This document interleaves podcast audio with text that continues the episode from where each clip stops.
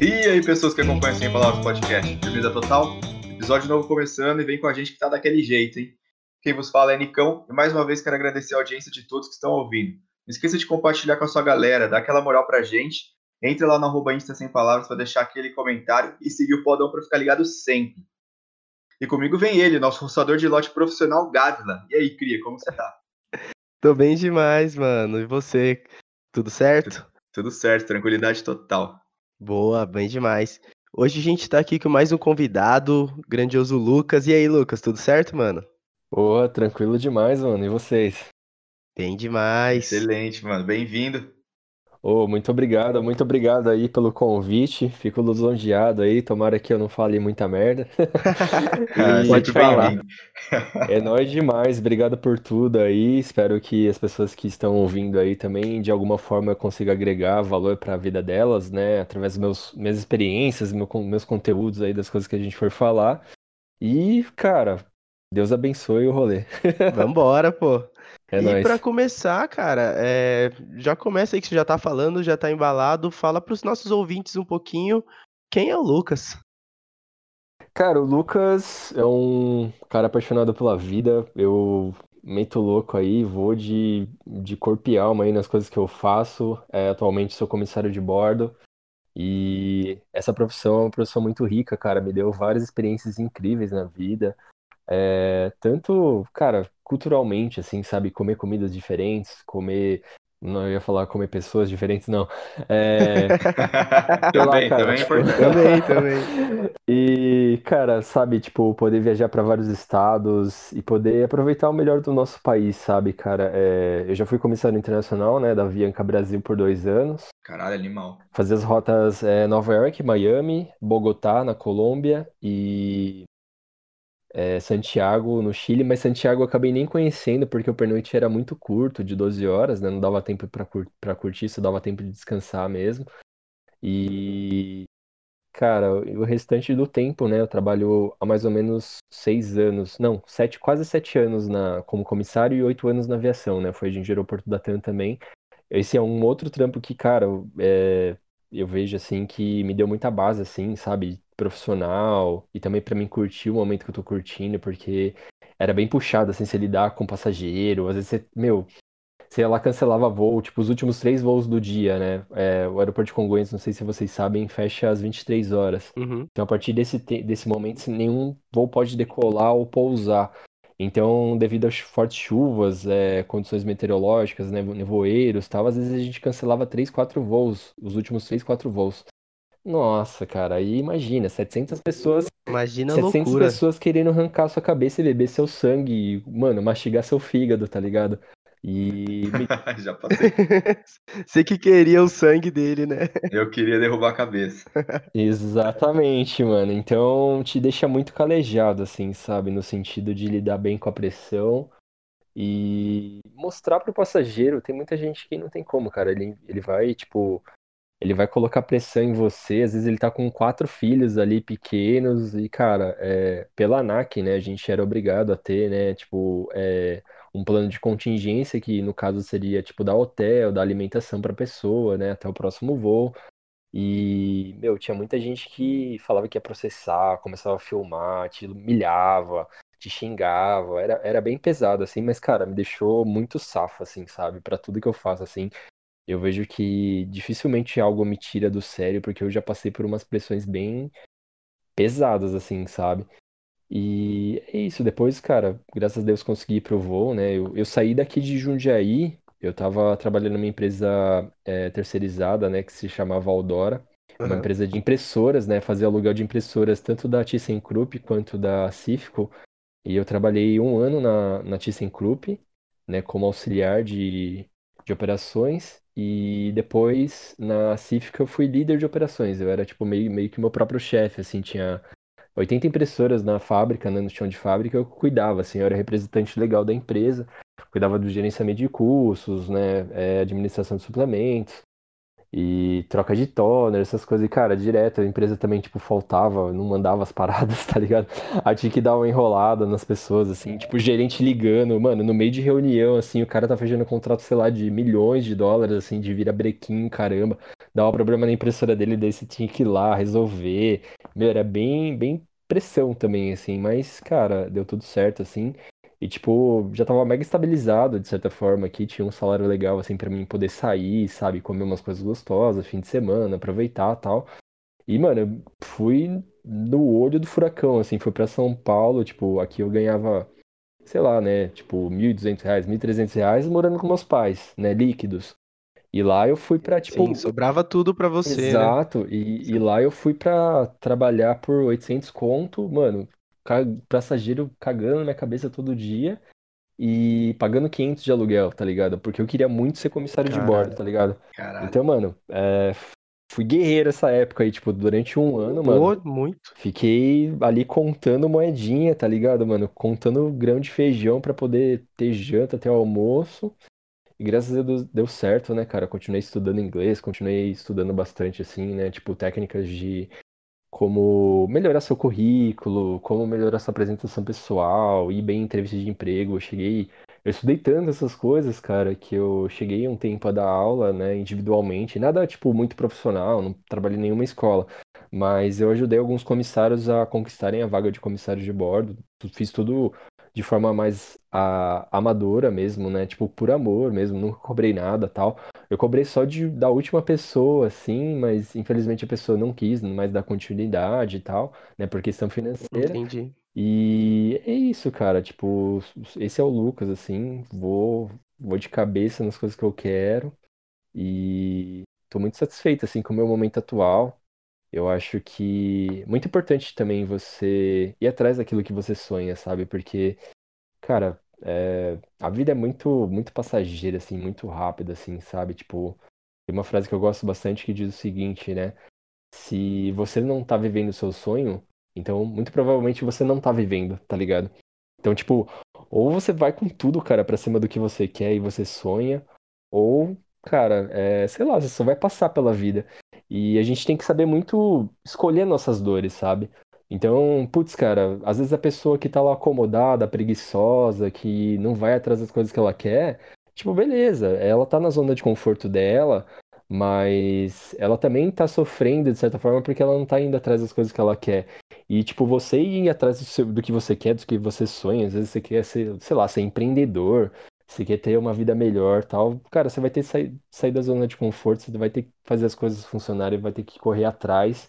E isso também vai doer. Então, cara, de qualquer jeito você vai ter que trabalhar duro. Seja para outra pessoa, né, fazendo com que essa pessoa ela conquiste o sonho dela, né, sendo você sendo um funcionário, ou seja você indo atrás do que você realmente quer, entendeu? Então, cara, já que é pra doer, velho, que doa sendo feliz, tá ligado? Exatamente. E foi, foi o que eu fiz, assim, tá ligado? Tipo, eu, cara, eu, eu, eu gostava do meu antigo trabalho, mas eu não era é, realizado, não era. Eu não tinha amor pelo que eu fazia. E eu acho que a área de comissário de bordo ia proporcionar isso para mim. E até é uma coisa que eu falo, cara, tipo, se eu soubesse que era tão bom realizar o seu sonho, eu tinha me esforçado muito mais, tá ligado? Tipo, eu fiquei. É, depois que eu me, me formei, né, na Academia das Águias aqui em Jundiaí, é, no curso de comissário de bordo, eu fiz a ANAC, né, que é a, a é como se fosse uma OB para comissário de bordo, né? Pode crer. E aí eu fui, estudei, passei de primeira, graças a Deus. Pô, que da hora. E aí, a partir disso, eu fiquei praticamente quatro anos tentando e não conseguia nem seleção, cara. Pra você ter uma noção, assim, é um, é um mundinho bem fechado, assim, é uma panelinha, digamos assim, porque é, existem, hoje no Brasil, isso é dado estatístico, a última vez que eu vi foi metade do ano, ano passado, mas existem em torno de 200 mil comissários formados no Brasil hoje.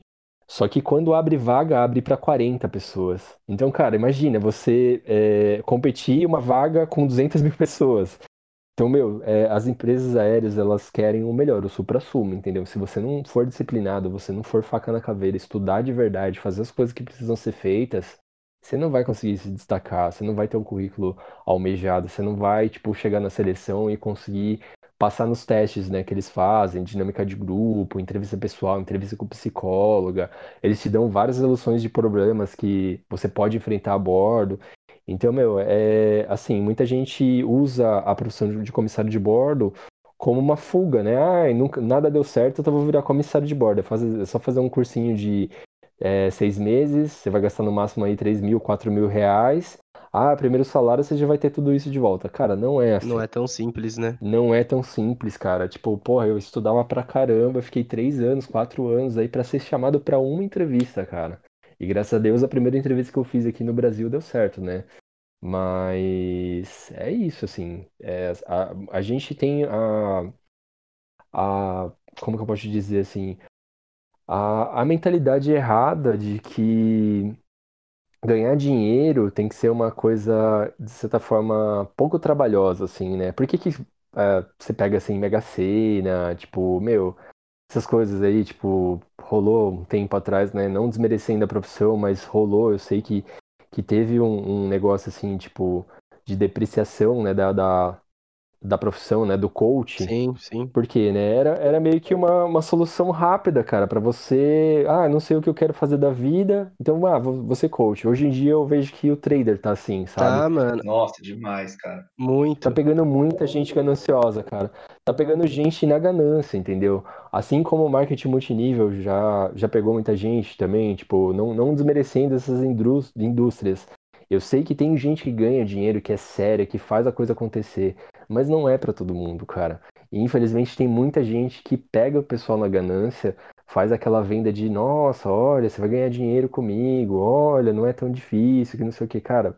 É, é assim, cara, tipo, eu acho que para você ter sucesso de verdade, assim, na sua vida, isso é até uma lei espiritual bem interessante. Eu sou um cara que estuda muito espiritualismo e tal, né? É, muitas vezes você tem que fazer aquilo que é necessário ser feito. E nem sempre você vai ter vontade de fazer isso. Você vai ter que fazer aquilo que ninguém quer fazer. Agora, se você, tipo, faz aquilo que todo mundo quer fazer, cara, você não vai chegar muito longe, entendeu? Então é muito daquele negócio. É... Como que é? Tem uma frase que eu gosto bastante. É... Se você te, é... fizer o que precisa ser feito, você vai ter uma vida. É... Se você fizer coisas difíceis, você vai ter uma vida fácil. Agora, se você fizer umas coisas fáceis, você vai ter uma vida difícil. Então, é, eu acho que é muito essa lei do semear e colher, sabe? Total, mano. Exatamente, O, mano. o, o semear, ele é opcional, tá ligado? Mas o, o- a colheita, cara, pode ter certeza que ela é obrigatória, assim, sabe? Então, Não, meu, eu, eu acho que, que a galera vai muito por isso, né? A galera vai muito atrás de atalho. sim, E esse negócio que você falou do semear e colher, cara, eu acho que os dois acontecem sempre. E se você, por exemplo, muita gente acha, ah, é, vou, sou, vou n- é, só vou não fazer nada, sabe?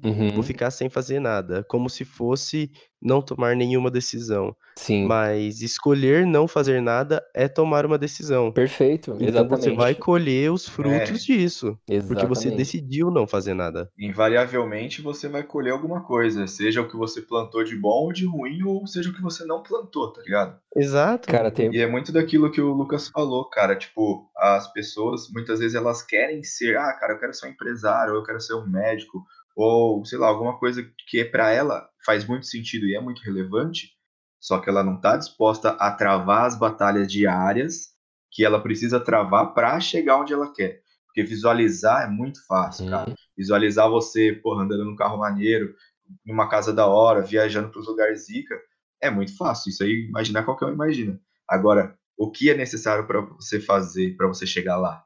Você tá fazendo isso? E exatamente, é muito isso aí que o Lucas tava é, falando, que foi o que, que ele fez, cara. Eu achei, porra, animal, mano. Isso é A muito louco. mentalidade que você teve, tá é ligado? aquela mentalidade, né, de obter benefício sem passar pelo sacrifício, né? Então, cara, Exatamente. Exato, uma, uma- E exatamente. ligando com isso, assim, tem uma frase que eu gostei muito, assim, eu, é, que eu levo pra vida, cara.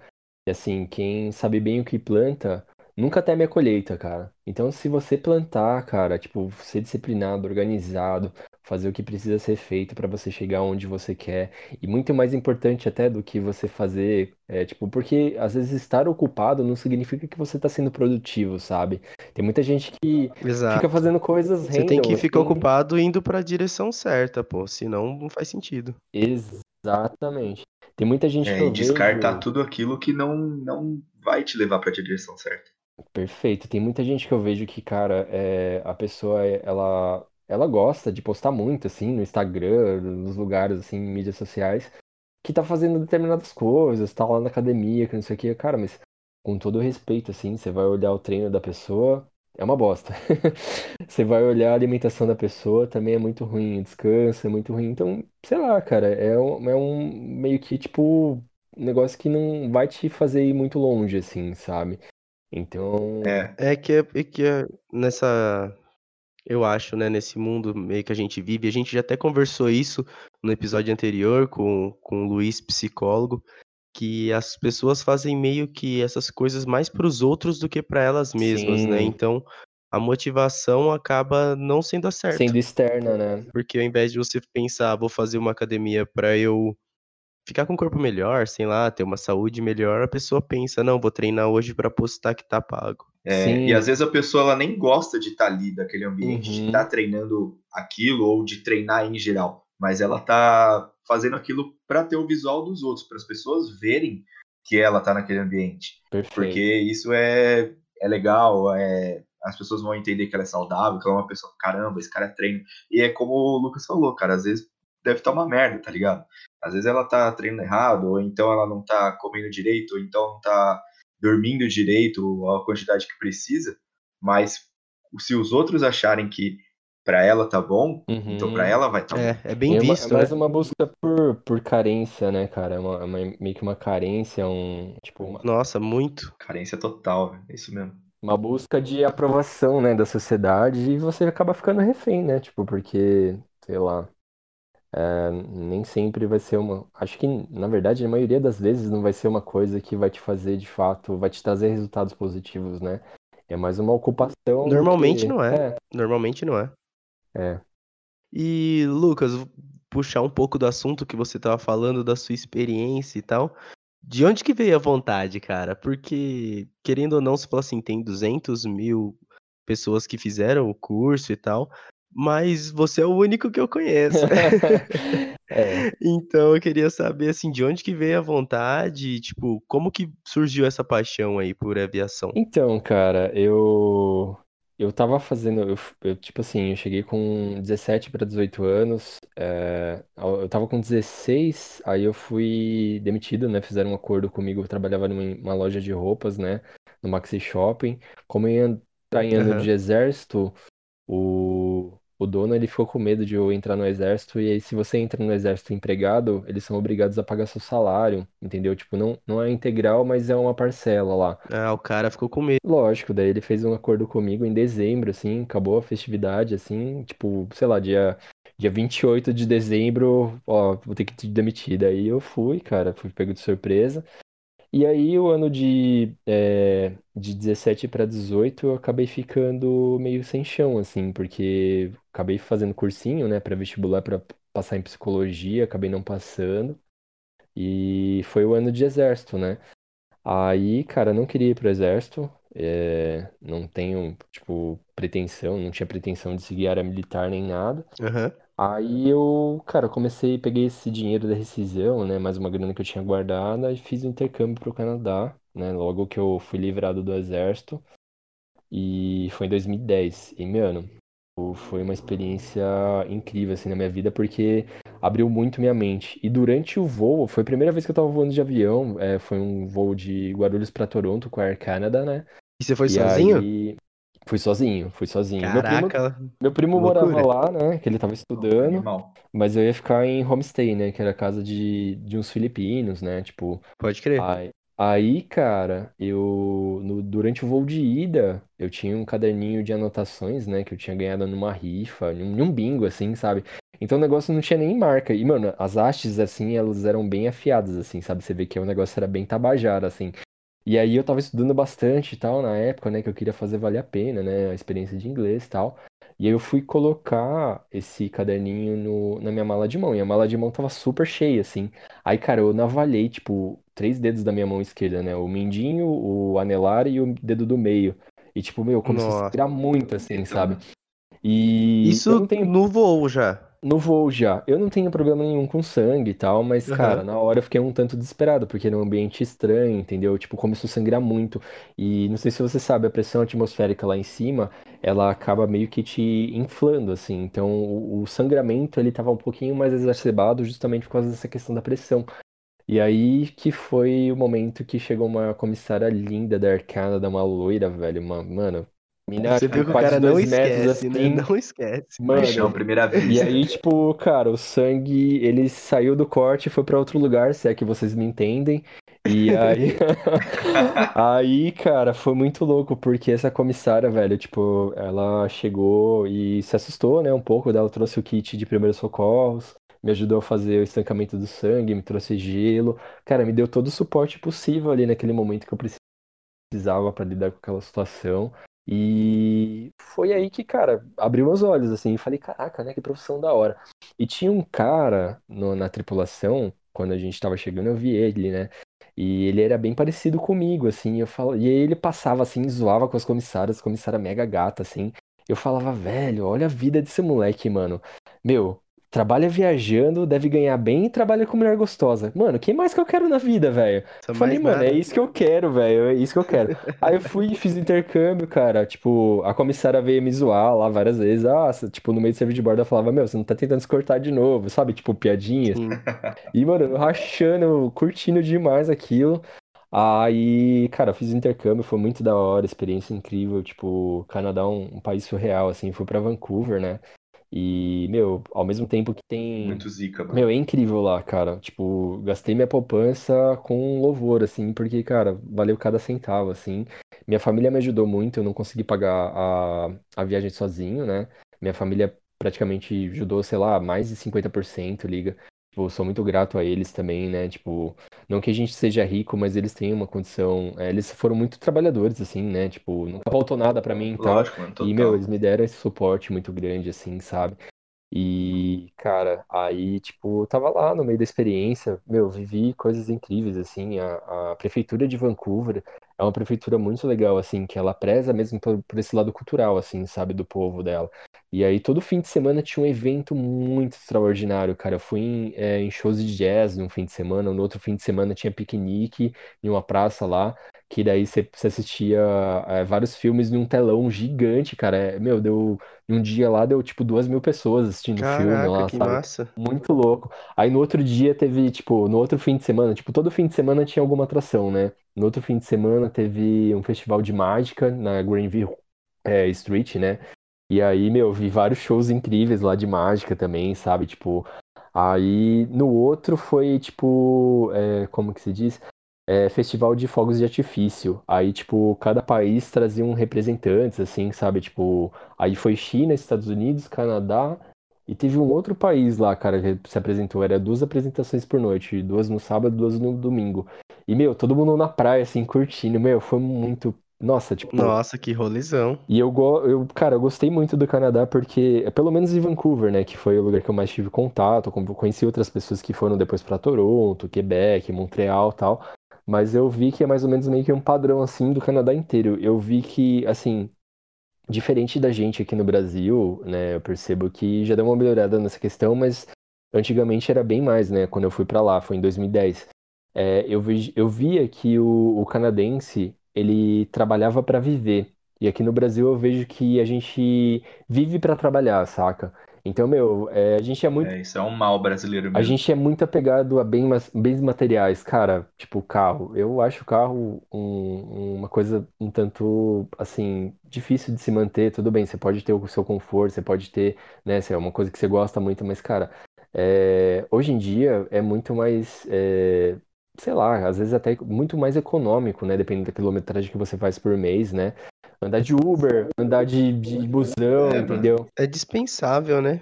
Hoje, hoje ter carro é dispensável. Pô, tem várias estratégias financeiras, né? Eu invisto em ações, fundos imobiliários, né? Que, por exemplo, você pega um, um carro de 40 mil reais. E, meu, tô colocando um carro básico do básico, cara. 40 mil reais, que hoje em dia não tem quase É, qua- é ridículo carro de isso, uma 40 mil coisa. reais. Nossa, é difícil. Meu, pega esses 40 mil reais e, sei lá, cara, hoje em dia a renda fixa não tá valendo muito, mas coloca ali uns fundos imobiliários, é, diversifica ali com ações. E através da valorização das cotas e também dos, dos dividendos, você vai ter, receber um certo valor, digamos 0,5, 0,6, né? Existem vários fundos imobiliários que pagam isso mensalmente. E, cara, é, daria 200, 300 reais para você andar de Uber por mês. Cara, 200, 300 reais é uma puta de uma grana. Beleza. Ah, mas carro seria mais barato se você colocar se for pensar só na quilometragem, mas, meu, você tem IPVA, você tem, tipo, estacionamento, você tem seguro, você tem, cara, depreciação do carro. Tipo, gasolina que não para de subir um minuto. Gasolina que não para de subir. Então, eu, eu vejo que, infelizmente, o brasileiro, é, a gente ainda é um povo um tanto egóico, assim, sabe? A gente é, muitas vezes compra as coisas, volta de novo naquela questão lá da, das redes sociais e da pessoa que só faz academia para se aparecer que ela quer ter, ela, ela tipo, coloca o ter acima do ser, sabe? Exato. E eu acho que o, o, o ser, ele com certeza ele vai te trazer o ter, se você é, correr de fato atrás das habilidades corretas e estudar o que de fato vale a pena ser estudado, sabe? Então, é bem isso, assim. E, cara, a experiência do Canadá foi incrível. Se você gastar sua energia não onde você realmente precisa, você vai ter. Exatamente. Só que ao mesmo tempo que você está gastando energia, você está sendo. Sim. E. Faz total sentido, cara. E é isso, assim, eu, eu via que o Canadá era um país mais avançado nesse sentido, sabe? Que acho que as pessoas já tinham entendido, é, e principalmente a prefeitura de lá também, eles devolviam muito os impostos como benefícios, assim, sabe, para a sociedade mesmo, assim, eles queriam que, meu, os cidadãos deles estivessem felizes, assim, sabe? Então o transporte público funcionava, tudo funcionava lá. Eles. Meu... A prefeitura parece que trabalha realmente para servir o povo, né? Diferente do que, ter, que a gente vê meio aqui no Brasil, né? Nossa política, querendo ou não, é uma piada. E pra você ter uma noção lá, cara, é... o, o metrô, trens, né? Não tinha catraca, cara. Você chegava, tipo, era tudo por máquina, você chegava, comprava e usava. Ah, tinha fiscalização, sei lá, uma vez por semana, e olhe lá, e aí era uma multa um tanto pesada. Mas, meu, era super tranquilo. Se você. Lógico que, assim, não é o ideal, né? Você entrar sem pagar, mas, meu, tinha gente, sei lá, que, que se quisesse entrar sem pagar, entrava, tipo, de boa e corria o risco de tomar uma multa, mas era difícil, assim, sabe? Tipo. Não, aconteceu. É, é aí que você vê. Pode falar, Nicão. Vai lá. Não, eu tava falando aí que você vê a diferença de educação, tá ligado? Do, do povo e do preparo é, sócio, histórico, cultural que determinados países têm em relação ao Brasil. Perfeito. Porque aqui é meio que a gente é foda, está cagando, e porque a gente se fudeu muito ao longo do tempo para chegar nesse nível. E aí a gente, em vez de ter aprendido com o que a gente fez, com o que a gente sofreu, a gente continua perpetuando esse pensamento, uhum. tá ligado? E mais uma coisa legal que você que você estava falando do Canadá, cara, lá eles têm soluções para muitas das coisas que a gente tem problemas aqui. Sim. É, e entrando naquele assunto do carro que você tá falando, cara, eu sou um cara que desde criança eu amo carro. Sim. Puta, amo carro. Eu queria ter uma garagem, coleção e tal. Mas eu tenho esse pensamento já de que, porra, carro é um gasto. Você compra o carro, ele já sai do. Se você compra um carro zero, por exemplo, ele já sai da, da concessionária desvalorizado. Você tem que colocar combustível. Valendo 20% a menos, né? Exatamente, você tem que colocar combustível para andar, você tem que pagar imposto, você tem que trocar pneu, você tem que trocar óleo, você tem que ter manutenção do seu carro. E muitas vezes isso não é viável do ponto de vista que você só precisa de um meio de transporte para chegar do ponto A ao ponto B. E no Canadá também. Sim, é um filho, né, cara? É um filho. Exatamente. Ele nunca vai parar de, de tirar o dinheiro do seu bolso, né? É um passivo. Isso. Com certeza, cara. E aí no Canadá, cara, eu sei que tem aquelas aquelas rodovias que tem a, a pista é, expressa, se não me engano, ou uma pista específica para quem está fazendo carpool. Isso tem nos Estados uhum. Unidos também. Que aí a galera vai trabalhar todo mundo junto, no mesmo carro, e aí acaba. Nos Estados Unidos também tem? Também tem. Então, aí, ó, são soluções que poderia ter aqui já, tá ligado? Putz, muito, cara. É... Com certeza. Duas coisas que eu vi, assim, em viagens que eu fiz para os Estados Unidos. Esse do carpool, quando eu morei em Chicago, Realmente tinha, cara. É, tinha lanes lá específica na pista que só que estava escrito especificamente apenas é, você só pode andar lá se tiver mais de duas pessoas no carro. Animal. Entendeu? Isso já ajuda muito. E esse negócio do, que o Lucas falou ali da de pagar, né? De, de, de ter esse custo, tipo, você vai e paga, você, você vai passar na catraca, nem tem catraca. Eu vi isso em Los Angeles, cara. Em Los Angeles eu tive essa vivência porque eu cheguei lá, não sabia muito bem como funcionavam as coisas e precisava pegar um ônibus. Eu sabia que tinha um esquema de um cartão, mas eu precisava chegar até o lugar que fazia o cartão, né? Aí eu entrei no ônibus, vi que não tinha cobrador, não tinha não tinha catraca, eu falei com o motorista, falei assim: "Quanto que é?". O cara falou lá 2 dólares, 3 dólares, não lembro. Aí eu fui tirar o dinheiro, é, o cara falou assim: "Não, não aceito, só com o cartão". Eu falei: "Pô, eu não tenho cartão, eu acabei de chegar na cidade". Aí ele falou assim: "Não tem? Ah, então senta aí em qualquer lugar, eu te deixo". Aí eu fiquei Nossa, pensando, tipo. Nossa, da como hora. assim, né? Aí eu só, beleza, só sentei e conversei com ele depois, porque precisava descer numa estação de metrô, que é onde fazia esse cartão. Aí ele, eu falei assim, putz, obrigado, né? Ele falou assim, não, é, em casos especiais assim, não precisa pagar mesmo não, pode ficar tranquilo.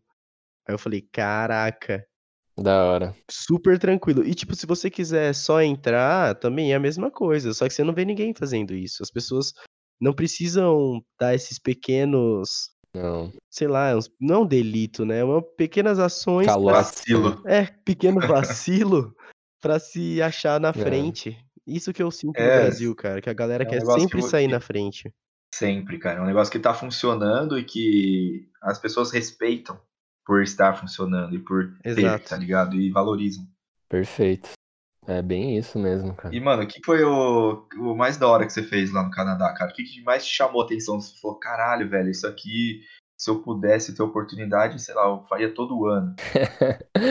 Mano, eu, eu dei um rolê, eu fiz um, um passeio lá que se chama Rock Mountains, né? E aí você vai para as geleiras glaciais lá do Canadá tal. Mano, cada visu, assim, muito louco, assim, sabe? É um lugar que eu preciso voltar, inclusive, assim, pegar um carro, sabe? Pegar um Mustangão, assim, sabe? Tipo, mano, lá é bem barato, assim, esse Isso é lugar, animal. né? Esses carros, É. assim. E, meu, a gasolina também é barata, né?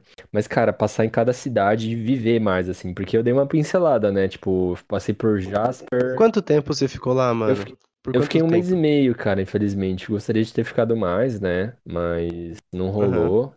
É, questão de verba tal, né? Tipo, ia ficar muito caro, Ah, né? claro. Sim, mano. Eu, eu devia, na verdade, ia ser uma experiência muito bacana eu ter ido com um contrato de trabalho já, sabe? Eu conheci umas pessoas depois que elas iam ficar três meses só estudando e depois mais três meses no mínimo já trabalhando lá, Nossa, eu vi uns sabe? programas disso, E aí cara. meio Puta que- que pariu, dá muita vontade. Cara, meio que ia pagar a sua viagem, sabe? E, mano, É. você só ia ficar com a experiência, mas, meu, a experiência é fodástica, cara. Sim, Tipo, cara, com experiência certeza. É tudo, conta mano. muito mais do que qualquer valor que você receberia ali. Teve uma menina que eu saí recente, ela é comissária da Azul também, né? Aí o, o pai dela já era mais mente aberta e escolheu, em vez de, tipo, dar a faculdade já pros três filhos, né? Ela tem dois irmãos e, e é ela, né, sozinha de mulher, dar um intercâmbio pra cada um. E aí, meu, cada um foi pra um canto, assim, cara, e nossa, eu, eu, eu acho muito legal o intercâmbio porque você passa por uns perrengues, assim, que você nunca vai imaginar, sabe? Então, meu, você é meio que dono do seu próprio destino, assim, sabe? Uhum. Tipo, não tem seu pai, seu, sua mãe só te auxiliando ali. E, meu, você pode fazer mais o que você dá vontade na telha, assim, faz as paradas que você tá afim de fazer.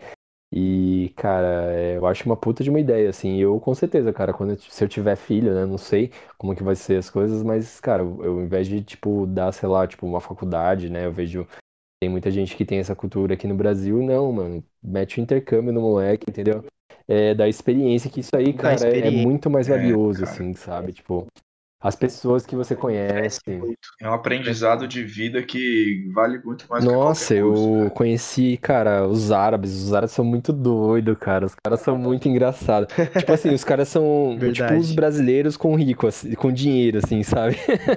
E, meu, os caras, eles vivem, Exatamente, eles vivem uma doutrina tão forte, tão profunda de religião. Isso eu trocava ideia com o Mohammed, com os caras lá, o Michel, né? Tipo, tinha uns caras que, tipo, tinha nome até fictício que o nome dele era muito complicado de falar, né? Na língua inglesa e tal. E aí eu trocava ideia com os caras, eles falavam, meu, aqui é o paraíso, porque aqui a gente faz o que a gente tá com vontade de fazer. E quando a gente tá por lá, né, não que ele achava isso errado, mas ele tinha vários costumes, né, que tipo, ele tinha que rezar, né, de joelhos às seis horas da tarde, em direção à Meca. Então, tipo assim, ele, ele meio que saiu um pouco da cultura dele e, nossa, os caras, mano, eu fui pra uma balada em Jasper lá com, com os caras, meus caras ficaram muito chapados, assim, mano, você dava muita risada. Aí no dia seguinte a gente foi no Louis Lake, né? E aí os caras começaram a fazer guerrinha de água. Mano, era tipo água, tipo, sei lá, tava menos 4 graus o bagulho, tá ligado? Nossa. Os caras começaram a fazer. Mano, os caras começaram a fazer guerrinha de balde. Daí, mano, o- um dos barcos viraram. Daí, mano, a gente atrasou o rolê por causa de, de uma hora por causa dos caras. Os caras tudo dando risada. Mano, os caras eram muito doidão, São assim. Os caras são ruê também. São, né? mano, eles são E, da, mano, os da cara- loucura também, igual a gente, cara. Eu conheci uns também na Califórnia, é tudo assim. Nossa, mano, você tem que tomar cuidado com os caras, porque os caras querem pagar tudo pra você, mano. Os caras acham você da hora, os caras querem, mano, enfiar cachaça em você, que é tipo, mano, pagar os rolês pra você. Joguei sinuca lá com os caras, os caras queriam pagar tudo as fichas, tá ligado, mano? Muito da hora. Porra, preciso arrumar uns árabes desse aí. E, mano, os caras é muito da hora. Mano, é... mexicano também, eu conheci vários mexicanos lá no Canadá, mano. Os caras também é bem parecido com o brasileiro, assim, bem na irmandade, sabe? Os caras é muito festeiro. Eu fui, mano, várias festas lá da, da, da casa dos caras lá, é, House Party, né? Mano, cada loucura, assim, velho. Tipo, os bebidas muito loucas. Teve gente que entrou em coma lá, os caras fazendo Cacete. Pong Beer, tá ligado? Mano, foi muito louco, cara. Nossa, Foi- isso é da hora. Os mexicanos eu tive um contato que eu, eu cheguei a viajar pra lá também, uma- na viagem de formatura do ensino médio. Aham. Nossa, os caras adoravam os brasileiros, mano. É, fui, mano. Nossa, que da hora. Puta lugar, velho, animal. E os mexicanos adoravam os brasileiros, mano. Foi tipo, era um lugar que a gente chegava, a gente era bem tratado em todo lugar. E lá no hotel os caras sempre vinham querer trocar ideia assim. Eles têm é, alguma das coisas de cultura parecida com a gente, o futebol, querendo ou não, é uma delas. Uhum. E eles sempre vêm querer trocar ideia dessas coisas, né, mano? E os caras já chegavam, mano, você é do Rio, São Paulo, não sei o quê. E aí já desenrolava. E a galera, tipo, muito aberta pra fazer as coisas. Eles são muito loucos mesmo. Nossa, As que baladas que massa. a gente ia, velho, os caras ficavam louco, doido nas brasileiras, mano, que tava com a gente na excursão. Da hora. E aí os caras no, os cara no, no camarote, assim, os caras pagavam tudo, filho, tudo. Nossa, É muito louco, mano. da hora. Maluco, mano. E eles ficavam doidão, mano, também lá na, Sim, tem, tem uns gringos aí que os caras são foda. Eu tive a oportunidade de conhecer um- uns árabes também. Os caras têm muita grana.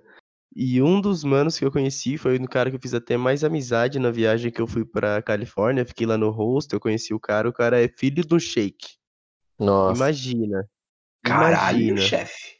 Ele era tipo médico e ele falou assim: "Não, eu me formei em medicina e agora eu tô dando um rolê pelo mundo aqui pra quando eu voltar eu começar a trabalhar, sabe? Porque ele não quer só viver do dinheiro do pai dele. Ele queria trabalhar mesmo. Porra, da hora. Aí ele falou assim: "Não, cara", e você via tipo exatamente o que o Lucas falou. Você faz amizade com o cara, ele: "Ah, vamos pra uma festa". Paga a sua entrada. Sabe, tipo, o cara paga bebida, qualquer coisa, o cara é muito louco. E exatamente É uma realidade diferente, né, mano? Muito O cara tá ali pra diferente. aproveitar o momento e, tipo, como ele tem a condição, ele não tá nem aí o que precisa pagar, tá ligado? Te proporcionar também, né? É, É. então, exato. Pra ele não faz diferença nenhuma. Isso que eu acho, achei da hora também, cara, que eu vi assim que o cara pagava pra você na humildade, mano, porque ele queria causar um bem pra você, não queria nada em troca, tá ligado? Eu vejo que, tipo, ah, mano, a gente tem muito essa cultura também, né? De, tipo, os caras pagar bebida Sim, pras minas, sim. assim, mas, mano, o cara tá naquela pegada de querer pegar mina, quer alguma coisa em troca, tá ligado? É. E, mano, os caras eram muito assim, sabe? Tipo, porra, eu achei você mó da hora, vamos pro rolê, que não sei o que. E, mano, você ia e, tipo, só curtia, tá ligado? O cara só queria que você estivesse lá, só, só queria sua presença, liga. E, engraçado, mano, que naquela época, né, tipo, 2010, você pegava o Facebook da galera pelo e-mail e tal, né? E aí eu fui pegar o Facebook do Mohamed, assim, aí ele, ah, é, é Ross, e, tipo, colocou outro nome lá que eu esqueci agora, né? Deu, pô, você é fã de Friends, né, mano? Que da hora, né? Dele, não, mano, é, esse daí é o nome dos meus dois cavalos, tal, né? Mas eu tenho que mudar esse e-mail, que agora eu já tenho cinco, tá ligado? Mano, o cara tinha um Aras na casa dele, tá ligado? Tipo, Cacete. ele tinha uma chita. Nossa. Mas ele tinha, ele tinha uma casa que, que pegava três quarteirões, tá ligado? Tipo, no bairro lá que ele morava, tinha 112 quartos. Ele falou que, mano, ele mesmo não conhecia todos os quartos da casa dele, tá ligado? E, tipo, era isso a vida do Nossa, cara, tá ligado? Que realidade, tipo, parece um mundo distópico, É tá muito ligado? fora da realidade, cara. Muito demais, assim. E também, o pai dele, ele falou, né? Que o pai dele mexia, mexia com petróleo e tal, né? Tipo, tinha petrolífera e tal. Então, pô, o cara tinha dinheiro quase infinito, assim, tá ligado? Brava demais, mano. É absurdo, mano, absurdo. E, Lucas, mudando um pouco de assunto, uma coisa que eu fico curioso, e até você falou que estudou bastante. Como que é o processo, tipo, para você entrar realmente e ser comissário e tal? Porque eu acho que isso é uma coisa que quem escutar e tiver interesse de, de realmente, tipo, seguir por essa área vai se interessar, mano. Porque eu, pra mim, eu não faço a menor ideia se é uma prova, se é, sei lá, uma prova técnica. Como, como que é essa. Como que foi isso daí Então, cara, é...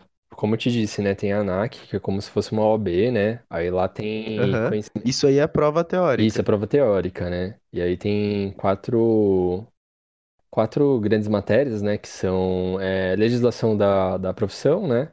Tem temas médicos, tem é, coisas de aeronave- na- navegabilidade e tem sobrevivência na selva. Eu acho que são essas quatro. Que, Cara, eu fiz em 2010 o curso, Ah, né? Logo crer, que eu cheguei do. Canadá, eu fiz. E, meu, já muita coisa mudou também, mas é basicamente essas quatro, mais ou menos. E aí, é...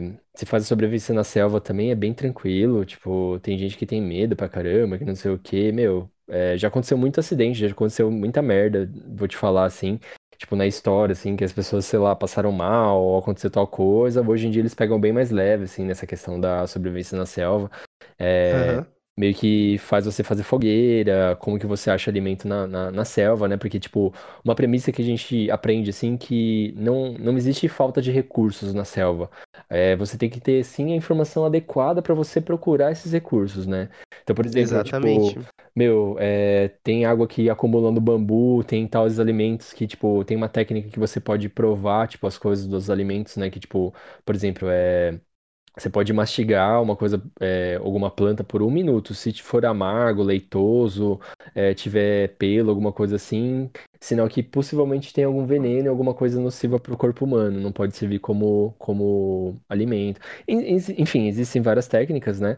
E aí a Sim, parte sim. da. Depois que você faz a NAC, hoje em dia já é obrigatório você ter inglês, cara. É, no- ou pelo menos na Latam, né? Tipo, é como ela é uma empresa agora, tipo, que ela tem ela fez uma fusão com uma empresa chilena que era a LAN, né, lá do, do Chile. Então, você pode ter o espanhol. Então, ou inglês ou espanhol, o mínimo que você precisa. Você tem que saber gostar de estudar línguas, assim, sabe? E aí, fez inglês, tudo, tem que ter no mínimo o nível intermediário, tá? Se puder tiver acima disso, é melhor.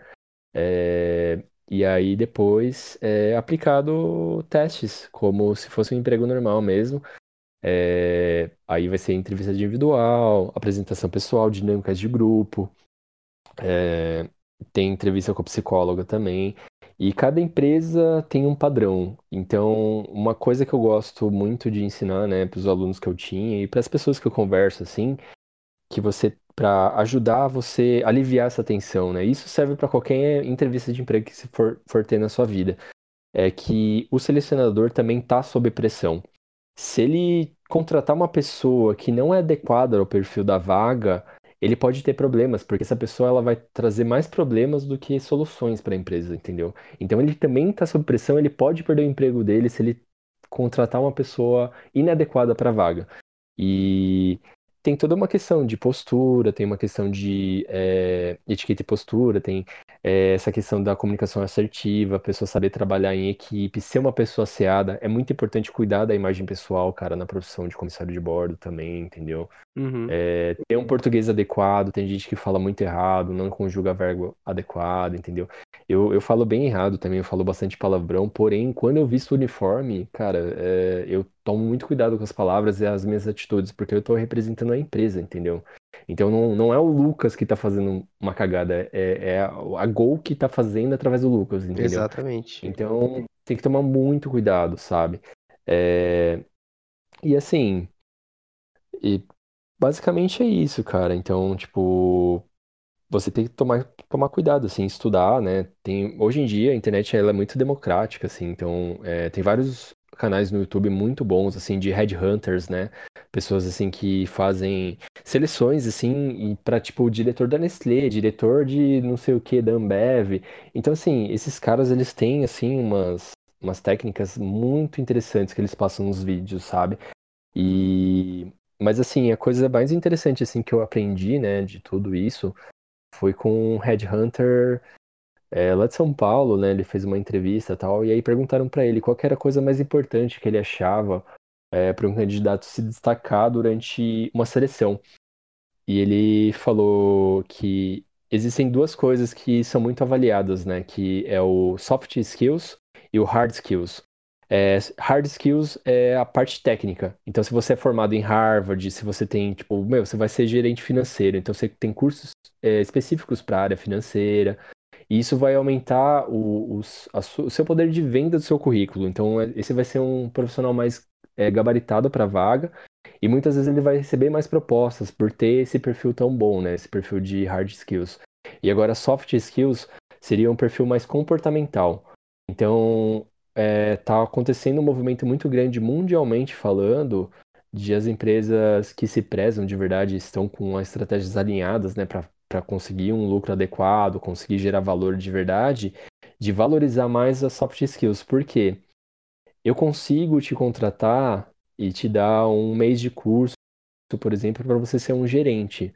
Só que eu não consigo é, ensinar para você educação com as pessoas, ética, disciplina, entendeu? Sim. Então, é, existem testes específicos que testam essas habilidades nas pessoas. Então, por exemplo, a área de comissário de bordo, que é uma área que eu atuo já faz oito anos, né? Tipo, então eu tenho uma ampla é, experiência. Eu posso te dizer que precisa ser uma pessoa extremamente comunicativa, uma pessoa é, confiante, porque, meu, se der alguma emergência, ela vai ter que saber lidar com aquilo, entendeu? Tem que ser uma pessoa resiliente. É, você vai lidar com o público o tempo inteiro, então tem, tem que ser uma pessoa educada.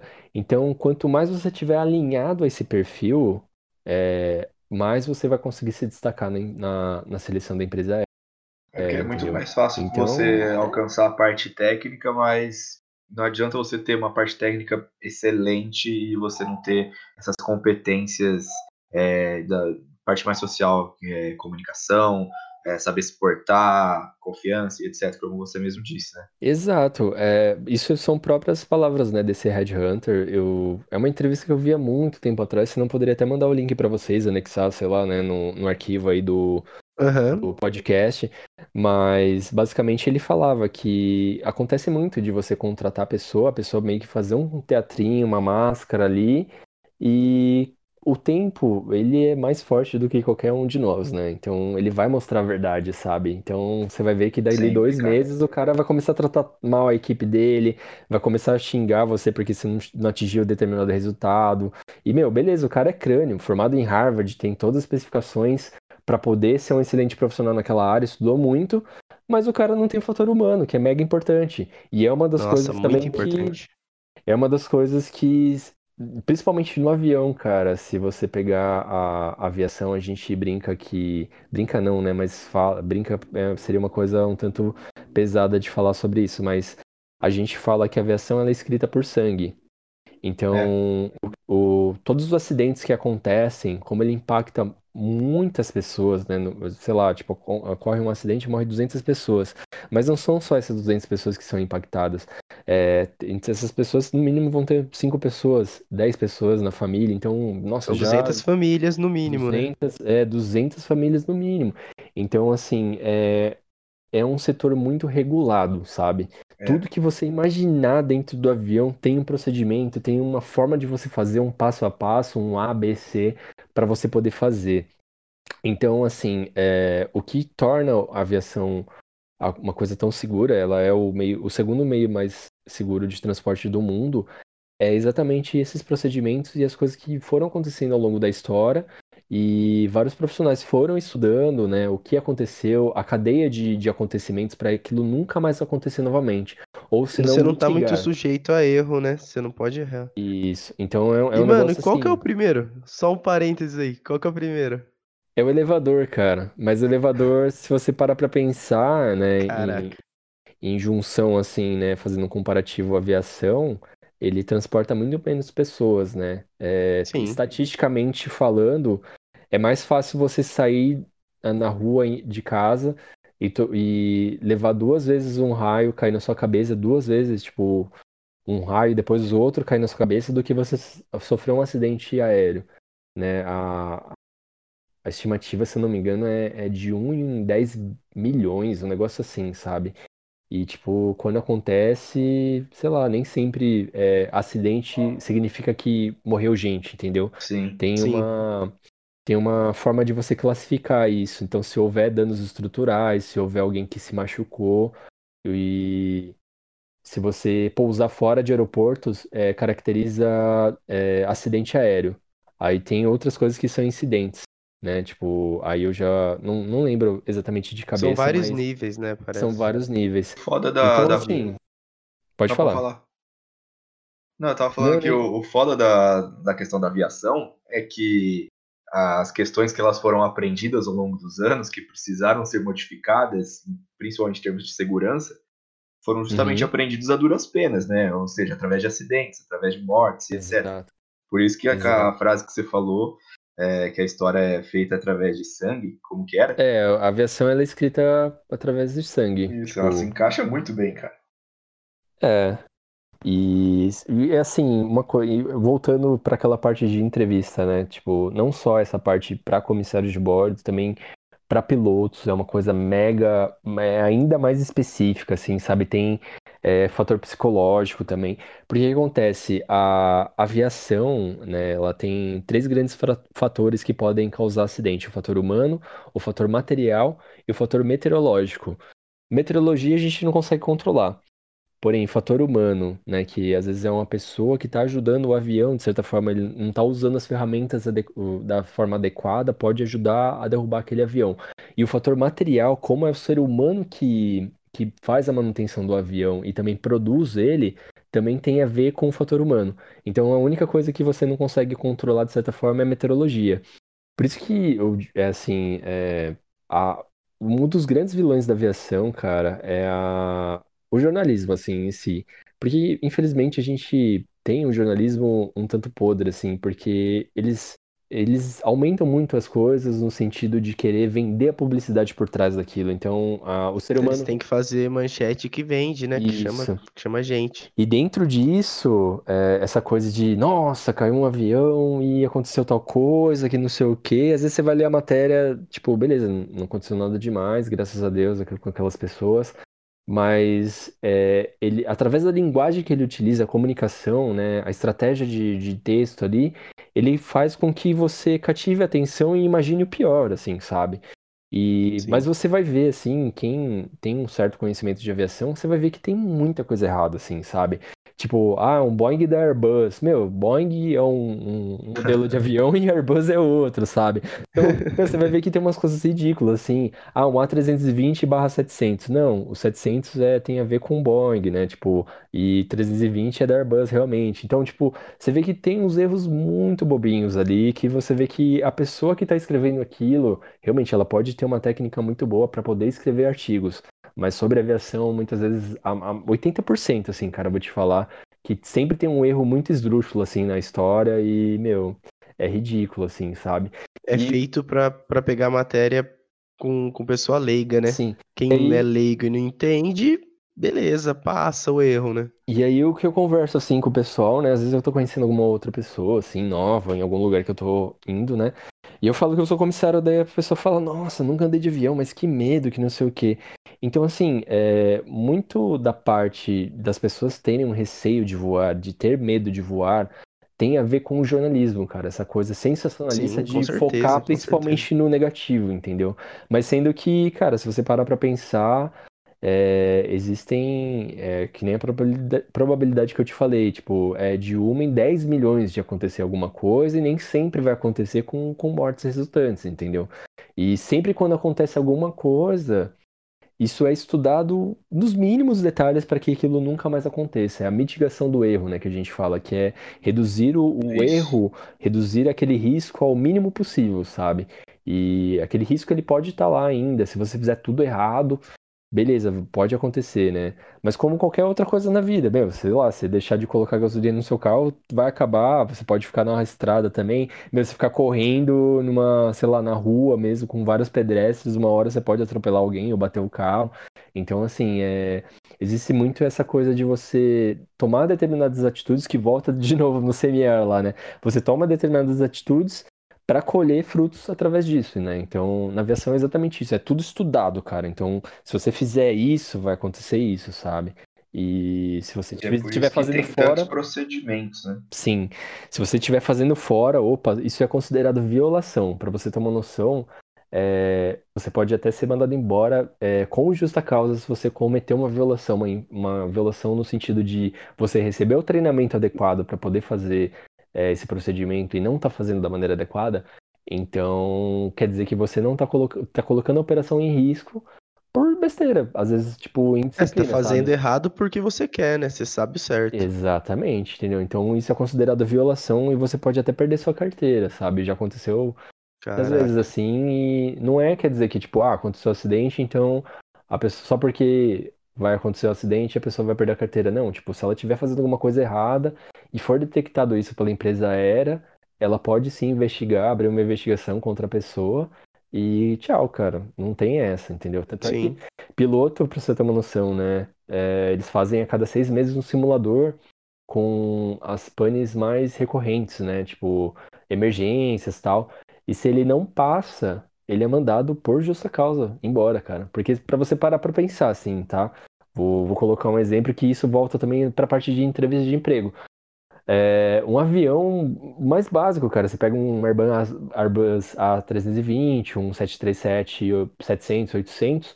Você vai pagar na faixa aí de uns 100 milhões, 120 milhões de dólares. 100 milhões de dólares, meu, é muita grana, cara. Tipo, é. Muito. Então, assim, é, você vai colocar qualquer pessoa pra, pra operar esse avião? Não, entendeu? Você vai dar o treinamento adequado, mas você quer os melhores, entendeu?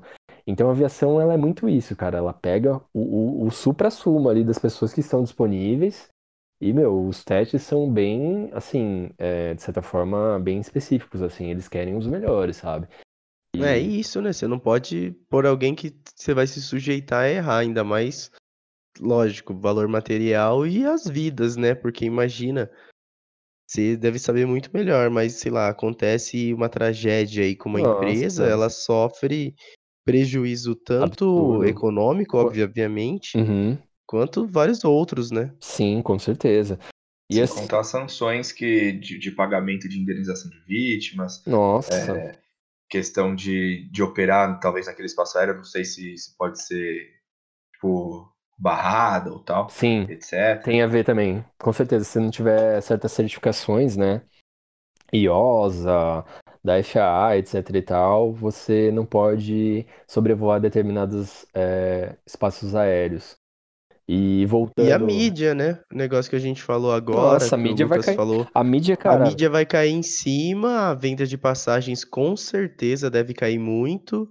Então, ele vai- Ações caem. Ações, é, o baque vai ser grande. Então, não dá realmente pra arriscar, cara, pegar qualquer um. se você. E, e assim, cara, eu, eu boto minha mão no fogo por aviação. Eu acho que é, aviação regulada, tá? É, aviação civil, você pega Gol, Latam, Azul, essas empresas que têm um investimento realmente por trás. E infelizmente tem muito aviação amadora também no Brasil, né? Então é muito a, a aviação amadora ela suja muito o nome da aviação em si, porque, por exemplo, eu vou colocar um exemplo aí de que é mega famoso, né? Do Gabriel Diniz. Você pega o exemplo do Teori Zavascki, né? Que era ministro do STF, se eu não me engano, que ele caiu lá em Paraty Sim. também. Meu, são aviões pequenos que muitas vezes eles não recebem a manutenção adequada para poder operarem, entendeu? Então, a, tipo, o que acontece? Nesses aviões regulares, né, aviões maiores, né, da Gol, Azul, Latam, a, o, o, investimento é gigantesco, assim, sabe? Tudo é, é, meu, cada, cada item seu pingo, assim, é tudo detalhadinho. Então, assim, é, a chance de dar um erro, uma falha é muito pequena, muito pequena mesmo. Agora, o que acontece, né? Tipo, a ANAC, por mais que ela faça um trabalho excelente de fiscalização, ela não consegue fiscalizar todo mundo, entendeu? Tem muita gente que vende, compra e vende aviões aí de forma amadora, tipo, sei lá, bate o avião, faz um reparo ele mesmo sem ser na conformidade do fabricante e aí passa para frente aí dali tipo sei lá 20 dias um ano o outro cara que comprou tava fazendo voo a asa sai no meio do voo. Então assim é um negócio que tá fora da regulação entendeu? Tá fora ali do dos é, não tem como do, olhar para todo mundo. tá fora dos órgãos de vigilância entendeu? Então, e quando acontece, né, um acidente com esses aviões menores que não tem tanto regulação, né, regulamentação, eles não, não operam de acordo com esses procedimentos que eu falei para você, que são procedimentos que são estudados arduamente, entendeu? Tem várias vidas, na, nenhuma vida é em vão, assim, na aviação. Tudo é mínima, mínima, é, como que é, meticulosamente é, estudado, assim, sabe?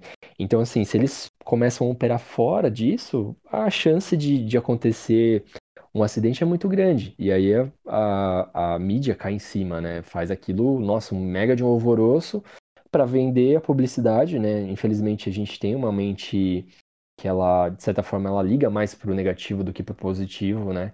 É, as pessoas elas são naturalmente mais interessadas em tragédias do que notícias boas. E é isso, é, acaba com a, a imagem da aviação, entre aspas, né? E todo mundo tem um medo que, cara, eu tenho mais medo de andar de carro, para você ter uma noção, do que andar de avião, assim, sabe? Porque eu sei que é mega seguro, assim. Com certeza. Você confia, mano. Com certeza Ô, é mais seguro. Ô, Lucas, e a questão de. Duas perguntas que surgiram aqui no meio da discussão, cara. Uhum. É, específicos para comissário do, de voo. Como que é a sua relação de, de carga horária de trabalho? Como que é a sua escala de trabalho? A, a média, mais ou menos, que a gente tem de folgas por mês é 12 folgas, no mínimo, né? A gente tem algumas coisas da CLT na regulamentação e muitas coisas são da RBAC, né, que é a Regula é, Regulamento Brasileiro de Aviação Civil. Então, como a gente sofre muita pressão atmosférica, né, o inflar, desinflar, inflar, desinflar, né, tipo, então isso atrapalha de certa forma o nosso organismo de forma fisiológica e a gente nem sempre consegue dormir no horário adequado, assim, sabe? Entendi. Então, às vezes eu tenho voo duas horas da manhã, Outros dias eu tenho voo 6 horas da manhã, então cada dia eu meio que durmo em um horário, entendeu? Então isso, é, de certa forma, causa alguns danos fisiológicos no longo prazo. Mas a gente tem compensações é, orgânicas, né, através do salário, etc e tal, para para compensar isso. E eu digo que a coisa mais difícil da, da profissão mesmo é descansar, cara. Pelo menos para mim, né? Eu sou uma pessoa um tanto ansiosa. Eu tô tentando meditar mais, né? é, e fazer certos rituais assim para poder descansar melhor. Mas é, acho que essa é a coisa mais difícil. E é isso, assim, tem 12 folgas por mês. O, o restante do tempo você está trabalhando, né? E o máximo que você pode voar por dia, né? Vai depender da sua tripulação, o tamanho da sua tripulação, o equipamento que você está voando tal, né? Tem específico. Mas é em torno de 12 horas, mais ou menos, de jornada, né? Tá. Isso quer dizer, tipo, tem a ver com táxi e tal. E, e horas de voo mesmo é em torno de 9 horas, 9 horas e meia. E aí depende se é noturno, se é, se é aclimatado, tem uma série de coisas aí que você tem que estudar de forma mais específica, entendeu? Tem um, cada caso vai ser um caso, assim, sabe? Pode crer. E aí quando você tá em algum, algum pernoite, então, ah, terminei meu. Fiz três voos saindo de Guarulhos, fiz um é, João Pessoa, João Pessoa Guarulhos, Guarulhos Salvador. Aí lá em Salvador eu não tenho mais regulamentação para poder fazer nenhum voo, então o, contra, o, a empresa aérea é obrigada a me dar um hotel, né, para descanso de no mínimo 12 horas. E aí eu tenho 12 horas para descansar, às vezes é mais, às vezes é 16. E nessas 12 horas eu posso escolher o que eu posso fazer, entendeu? E também a alimentação ela é toda paga, entendeu? Tipo, eles dão um dinheiro, eles transferem um dinheiro é, na nossa conta, né? São as diárias. Ah, animal, e aí você faz o que você quiser com esse dinheiro. Você faz o que você quiser com o seu tempo, entendeu? Então tenta aproveitar ao máximo, assim, cara. Tem dia que não dá mesmo. Teve alguns lugares, assim, que eu queria muito conhecer, mas, meu, tava tão podre, mas tão podre, cara. Eu tava ficando doente. Porque, meu, aquela coisa de voar muito de madrugada, não descansar direito e tal, que foldei, cara. Eu fui lá e descansei, entendeu? Porque não dava, cara. Se eu fosse pro rolê, não ia curtir nada, entendeu? Ia só ser uma perda de tempo e ia continuar. Tipo, a hora que eu chegasse no hotel, eu ia dormir do mesmo jeito, entendeu? Então, E voltar cansado ia voltar também depois, cansado. né? Exatamente. Então é muito isso, assim, você saber é, ouvir o seu corpo, os limites do seu corpo, saber aproveitar seu tempo ali, entendeu? Saber aproveitar as folgas da maneira adequada para descansar e é Pode isso. crer. E como que funciona a, a questão das rotas, assim? Tipo, você fica sempre numa rota, em duas rotas? Como que é escolhido, tipo, a pessoa certa que vai para aquela rota? Tipo, tem uma rotação em relação às rotas? Não sei se Não, ficou muito claro isso. Quanta foi a frase, foi, foi o período de fala que rota foi mais usado na frase desde, sei lá, 1839. 83. Não, na verdade não. As empresas que, por exemplo, têm os destinos, né? E aí a escala de voo, ela tem um planejamento de acordo com essas regras, né, que eu falei pra você do é, RBAC, né? E da Aham. ANAC, etc e tal, da CLT também. E aí, de acordo com isso, com que cada tripulante pode voar e equipamentos e tal, eles tentam adequar com a necessidade da empresa de voos. Então, para você ter uma noção, a empresa que eu estou hoje, né, antes da pandemia, ela operava em torno de 800 voos diários. Então, cara, é bastante voo, é muita coisa, né? Tem um quadro quase de 5 mil comissários. E aí, é, dentro dessa necessidade diária de voo, ela tentava encaixar os comissários que não estavam de férias, não estavam afastados por INSS, e de forma que estivesse dentro da regulamentação dele. E é muito importante você tomar cuidado com a sua regulamentação, porque a escala também é, comete algumas falhas, porque é um sistema é, de, de informação mesmo, né? Tipo, é um sistema informatizado, então às vezes ele faz o cálculo errado, então você tem que prestar atenção na sua escala, se você não está voando muitas madrugadas, ou, ou o período de descanso não está sendo respeita, respeitado. Então você tem que tomar muito cuidado com isso também, mas em geral, cara, as empresas são Assim, ela, é, é que nem eu te falei sobre aquela questão do investimento para acidente aéreo. Eles são extremamente regula- regulamentados, então eles fazem tudo dos devidos detalhes, assim como manda a legislação, entendeu? É, tem que seguir os padrões problema. determinados, né? Isso, porque senão ela pode tomar multa, e, cara, essa multa é estratosférica, assim, sabe? Então, é, é muito mais barato para eles ainda andarem na linha do que tentar te passar para trás, assim, sabe? Ah, com E é certeza. E bem tipo legal. assim, você tem, sei lá, cara, a- você já faz uma coisa muito da hora, que é conhecer muitos lugares. Uhum. É, tem assim, no meio do- dos comissários, dos pilotos, assim, tipo, uma, uma rota, uma, uma viagem que, que eles sonham em fazer, ou tipo, ah, sei lá, eu quero de- é, trabalhar em determinada companhia porque eu vou para tal lugar, porque eu vou fazer aquela viagem. É, tem alguma, alguma, tipo, meta, assim, que você tem de, de rota, de escala, não sei? Cara, é assim, hoje em dia, né, empresa aérea, elas, elas seguem muito o modelo do low cost, né? Então é o, a operação mais barata possível, né, para a empresa aérea. Tanto é Sim. que dificilmente hoje em dia você vê uma empresa que faz aqueles banquetes que nem antigamente, né, no serviço de bordo, e tal. Agora na Covid nem tem mais por causa da, da, da Anvisa, né? Porque ela. É o que acontece, né? Tava fazendo serviço de bordo e as pessoas estavam tirando máscara pra poder comer. E aí isso aumentava o Aí contágio ali, entendeu? confinado, Então né? hoje em dia é só água, assim, que você pode oferecer. Até o final da pandemia vai ser só água, eu acho que até novembro no mínimo, assim, sabe? E enquanto todo mundo não tiver vacinado, vai demorar um tempinho pra voltar ao serviço de bordo. E aí, é, Hoje em dia, dificilmente existem empresas que são mundiais, assim, sabe? Tipo, a Varig, a VASP, antigamente, realmente, elas, elas voavam para todos os cantos do, do mundo, assim. Mas acho que a empresa dos sonhos, assim, que é uma empresa que opera muitas, muitas rotas incríveis, assim, são as três árabes, né, lá de é, a Emirates, a Etihad e a Qatar. que elas têm, Uhum. cada uma, assim, elas têm uma média, assim, de 150 destinos ao redor do mundo. E isso agora na pandemia tá bem Nossa, mais reduzido, claro. E aí, sei lá, cara, pra mim, acho que é uma, uma resposta muito pessoal, mas acho que o Havaí, assim, seria incrível. Imagina você fazer um pernoite no Havaí, ia ser fantástico. Nossa, animal. Ou, ou, ou sei bom, lá, hein? cara, tipo, eu gosto muito da Alemanha, apesar de eu não conhecer ainda, alguma coisa me cativa muito pra lá. Imagina ir pra Munique, pra Berlim. Meu, deve ser Nossa, meu pai foi e assim. falou que é animal. Animal, né? A minha, Animal. Ele ficou apaixonado por Berlim, velho. Eu tenho uma, uma grande amiga, assim, que ela tá na Emirates, né? E ela, nossa, posta cada foto incrível, assim. Mas, assim, é, tem uma diferença muito grande de regulamentação lá também. Então, por exemplo, aqui no Brasil a gente voa no máximo 85 horas mensais. De voo mesmo, né? Não, não contando a jornada. Sim. Lá, ela voa em uma média, quando não tá em, em época de pandemia, ela voa uma média de 100, 120, 140. Ela já fez até 160, pra você ter uma noção. Nossa. Caramba. Então é é muito puxado, É cara. Então, puxado. meu, ela já foi pra ela já foi para lugares que ela sonha em, em conhecer e, meu, ela chega e só dorme, cara. Não tem o que fazer, meu. Se ela não dormir, ela vai ficar doente. O corpo dela tá pedindo descanso, sabe?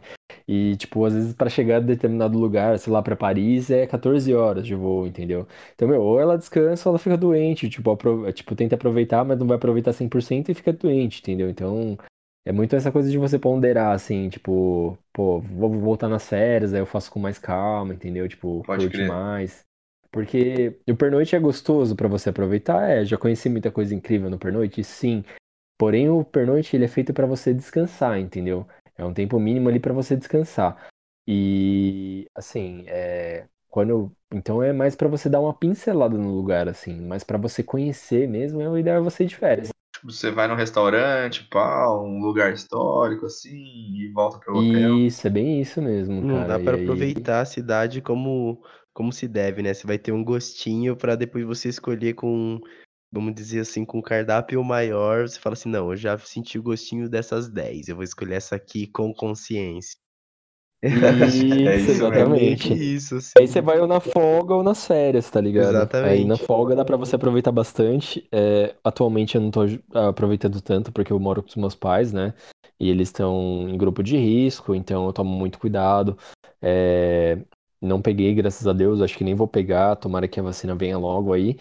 E, meu, abrindo as fronteiras aí, começando a liberar as coisas, eu vou começar a meter o louco de novo, ir pra cada lugar aí que eu tô a fim de conhecer, entendeu? Chama a gente. É, meu, Chama a gente Ô, do, bora. do podcast vambora. É, a gente, a gente grava um no ar, inclusive. Nossa, partiu demais, da hora. Ia ser muito louco. E é isso. Mano, e como que é. Bom, se, se for um assunto que for, tipo, ruim de falar, você, você avisa que a gente não, não toca no assunto. Mas é como que é a relação de, de assédio entre companhias é, para contratação, para tirar um comissário, um piloto de determinada companhia e levar para eles? Tem, rola muito disso? E, e como que, que as pessoas se destacam a, a, para mudar de outra companhia, por exemplo? Então, na verdade, assim, o que acontece é cada empresa tem um perfil estratégico de como ela quer operar, de que rotas ela quer fazer. Então, determinadas rotas, ah, sei lá, você vai precisar de uma, uma rota que vai ter 3 mil quilômetros. Qual que é o melhor avião para poder fazer essa rota? Ah, o 777, por exemplo. Vou, tô chutando um Uhum. exemplo, tá? E aí, ah, qual que é a demanda? Ah, pelo menos 200 pessoas por voo. Então, o 777 é o melhor. Então, o que acontece? É, o piloto de uma companhia aérea, normalmente ele, é, ele, é, ele tem uma carteira específica de cada avião, entendeu? Eu também Tá. tenho uma carteira específica que é do 737, a família 737, tanto 700 quanto 800, entendeu? Então, assim, é, então, para uma empresa aérea pegar, tipo, assediar um, um comissário ou um piloto de outra empresa, ela vai ter que também que dar um treinamento do zero para esse cara. Então, tipo, é um custo específico, assim, um tanto grande, entendeu? Tipo, para você ter uma noção, assim, a, tô falando uma média, posso estar falando até besteira, mas a última vez que eu soube de algo assim, era mais ou menos esse valor. A formação básica de um comissário que a empresa tem que dar perante a ANAC, né, que é o órgão regulamentador, é de em torno 20 mil, 25 mil reais, mais o salário. Então, assim, Caramba. Isso não tô... vale tanto a pena. Isso assim, eu tô falando de comissário, cara. E isso volta naquela questão que eu falei da entrevista também, que eles têm que ser muito assertivos em saber escolher a pessoa adequada, uhum. entendeu? Pra profissão. Porque, meu, se ele não escolher a pessoa certa, ele vai gastar uma puta de uma grana sem retorno nenhum, entendeu? Tem gente que não dura um mês, dois meses na, na empresa, porque não. é uma coisa muito específica, é uma coisa muito fora da realidade. É, tem essa questão da despressurização. Para a mulher, tem a questão menstrual que dá uma desregulada dependendo do, do tipo da, da aeronave. A turbina, o, o turbo-hélice, ele vai causar uma vibração é, diferenciada. E aí isso desregula o perfil menstrual da pessoa, entendeu? Então, é, então, assim, é mais em aviões pequenos, tá? Não tô, tô colocando esse exemplo, mas aviões grandes, é, isso diminui muito, porque o ruído diminui, etc e tal. Mas, voltando, cara, e piloto pode colocar coisa de 100, 100 mil, 110 mil no mínimo, cara. É, é muito investimento, assim, sabe? O cara vai ficar pelo menos uns 3, 4 meses investindo em você e muitas vezes tem gente que não tem perfil, cara, pra, pra lidar, tem gente que não gosta, tem gente que acha muita pressão e desiste. E aí a empresa aérea fica de mão abanando, sabe? Então, por isso que a profissão, a profissão ela é tão difícil e tão específica, entendeu? Porque eles querem retorno daquele investimento. Tudo na aviação é muito caro, cara. As rotas, você pedir permissão para sobrevoar espaço aéreo, a comissaria, o combustível. O combustível, para você ter uma noção, 45% é ICMS, assim. É muito caro, é muito caro mesmo, assim. Nossa, então, absurdo. Meu, é, é, o maior a, a, desafio das empresas aéreas é reduzir ao máximo o custo específico, assim, com combustível, que é mais de 40% da operação da empresa aérea. Então, imagina, mais de 40% do, dos gastos de toda empresa é com combustível. É muita coisa, assim, sabe? É absurdo. É absurdo. É absurdo, é absurdo demais. Caraca, mano. Então é isso, assim, questão de assédio dificilmente rola. Mas assim, por exemplo, é, existe, sei lá, o comandante que ele é de A320, ou sei lá, essa minha amiga mesmo, né, ela voava na Latam e aí, tipo, ela começou a estudar inglês mais de forma mais, mais específica e foi para Emirates. Aí, o que acontece? Aí, tipo, é, é, mais uma questão da pessoa querer mesmo, sabe? Não, não tanto de a empresa aérea ir uhum. atrás do profissional e tentar contratá-lo. Entendi. Nossa, muito massa. Animal, cara. Que papo, hein, mano? É isso. Que papo. É, a gente tá chegando aqui perto do final. Mas, mano, putz, só queria agradecer, Lucas. Foi sensacional, cara. Muito. Porra, deu, deu pra aprender muita hora, coisa, cara. Da hora mesmo. Caraca, eu queria ficar conversando aqui por mais três horas. da hora, cara. Curti muita bastante coisa também. boa, mano. Muita história. Pô, se eu falei alguma besteira aí, errei alguma concordância verbal, nominal, dá uma editada aí. Não, mentira. Não precisa, não. Eu, às vezes eu me Pode empolgo. A gente se errado. reserva no direito que de falar errado também, fica tranquilo. Às vezes eu me empolgo, falo errado, falo gíria, mas assim, é, tentei passar o máximo de experiência aí que eu tenho aí no longo desses 7, 8 anos aí de aviação. E, poxa, eu gostaria bastante aí, tomara que as pessoas que tenham ouvido aí gostem bastante aí do conteúdo. Teria muito mais história para falar também, quiser me chamar de novo aí. E, meu, às vezes a galera pergunta certas coisas, aí a gente faz em cima de pergunta, não sei. Tô aberto aí sugestões. E Com certeza, que... galera, lá no. Não, pode falar, pode falar. Não, Depois vai eu lá, emendo vai lá, vai lá. Não, lá no arroba Insta Sem Palavras, entra lá no cardzinho no, no post que vai ter com o Lucas e deixa os comentários lá, que aí a gente, numa próxima oportunidade, ele volta e responde as perguntas de vocês, rapaziada. Exatamente, fiquem, fiquem livres lá, a gente vai postar Show. com certeza a foto dele lá na capa do episódio. Podem deixar comentários, perguntas que a gente vai chamar ele de novo sim, porque eu já tô com vontade de uma outra conversa, pô, achei sensacional. Nossa, demais, mano. E esse assunto de viagem, pô, pode ser todo dia aqui que eu sempre vou querer saber mais e, e querer falar também. Nossa, viagem é muito da hora, né, cara? Obviamente a gente vai deixar, né, o contato do Lucas, a gente vai marcar ele lá no nosso post. E queria agradecer, pessoal, quem escutou o nosso podcast hoje, falar o padrão de sempre seguir a gente lá no arroba Insta Sem Palavras. Lá vai ter indicação para o meu Instagram, para o Instagram do Nicão, do Lucas, obviamente sigam a gente, é, se, se puderem compartilhar também o episódio com quem curtir, marcar um amigo aí que curte esse assunto de aviação. E eu só posso agradecer mais uma vez, galera. Bom demais estar com vocês aqui gravando mais esse episódio. Foi sensacional. Show de bola. Espero que eu tenha agregado bastante aí na vida das pessoas que ouçam aí o podcast. E, cara, é, sei lá, sem palavras aí também. Obrigado por, por terem me feito o convite. E mete o louco, vai pra cima do- das coisas que vocês querem aí. A vida é muito curta. E, meu, faz os sonhos de vocês se realizarem aí a todo custo, desde que não, não mate ninguém, né? Desde que não cause problema pra ninguém. Mas vai lá e faz o que seja necessário É isso. pra ter uma realização atual, física, não sei, cara. Eu gosto muito de energia, eu gosto muito dessa parte espiritual. E tomara que todo mundo fique bem aí. Gratidão. Demais, valeu.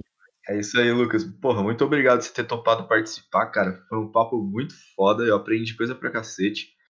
É, quero agradecer também a galera que tá acompanhando a gente. Mais uma vez, reforçar lá o, o que o Gavila falou, mano. Se inscreve lá, deixa o bagulho já de seguir, porra, de sininho. é, segue nossos perfis pessoais lá, que sempre que tiver coisa a gente vai estar postando. Segue o arroba Sem Palavras, segue o Lucas lá. E, porra, e segue o que eles falaram também, cara. Vamos viajar, pega dinheiro, pintou uma oportunidade, cara, vai viajar, vai conhecer o mundo, vai conhecer gente que você só tem a ganhar, cara. Você vai abrir sua mente pra muita coisa. Valeu, rapaziada. Valeu, É boa isso, noite Fechou, aí, boa valeu semana, demais e galera. até a próxima. Bom demais.